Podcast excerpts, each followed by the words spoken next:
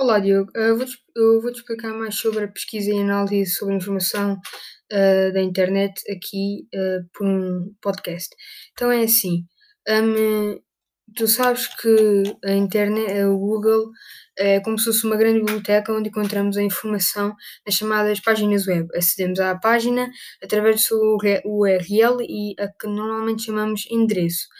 para acedermos ao site, uh, da nossa escola, digitamos o URL da, da nossa escola. Uh, e sabias que o Google é um motor de busca, certo? Uh, eu permito ao utilizador pesquisar sobre qualquer informação na internet. Quando tu pesquisas uh, alguma, alguma coisa, aparece informação desnecessária. É para isso que existem palavras-chave e dicas. Uh, vou dizer algumas. Por exemplo, usar, múltipla, usar múltiplas palavras-chave e a sua melhor combinação. Usar o sinal uh, hífen para escolher uma palavra. Usar ou para buscar dois conteúdos. Usar o sinal dois pontos para definir um range de datas ou valores. Usar site dois pontos para indicar o site que devo buscar. Usar defina para saber definição, significado da palavra.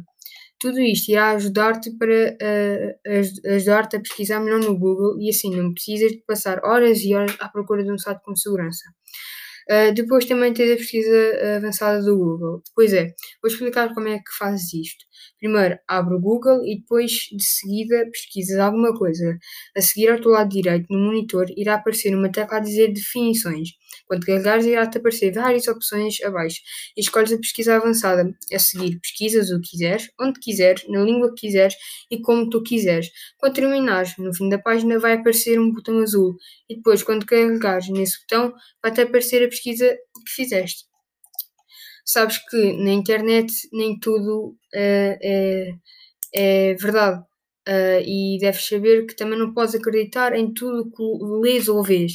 Uh, então, uh, não é importante também somente saber como pesquisar, mas também como avaliar e filtrar esses conteúdos para termos uma pesquisa mais segura.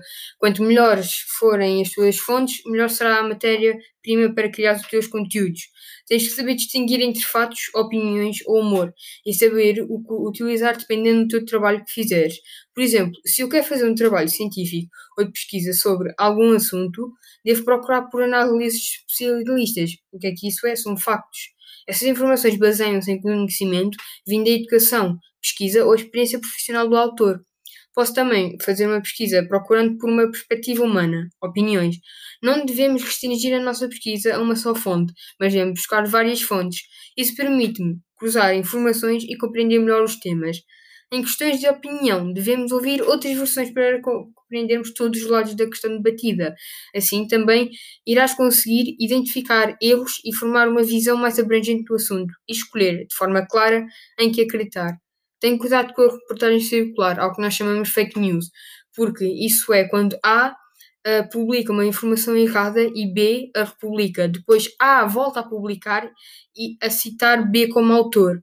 Ou quando uma fonte dá uma informação errada a vários editorais divulgam aquela informação. Uh, como testar se as tuas fontes são confiáveis e as informações são verdadeiras e credíveis? Verifica se são CRAP. O acrónimo CRAP quer dizer circulação, relevância, autoridade e propósito. Por exemplo, quando, quando foi essa informação publicada, essa informação está atualizada. Por exemplo, há alguns assuntos, quanto mais atual a informação, melhor. Outros, como eventos históricos, por exemplo, a informação mais atual talvez não seja a melhor. O quê? A informação foi publicada por uma instituição reconhecida, esta informação foi revisada, tens de saber isto tudo.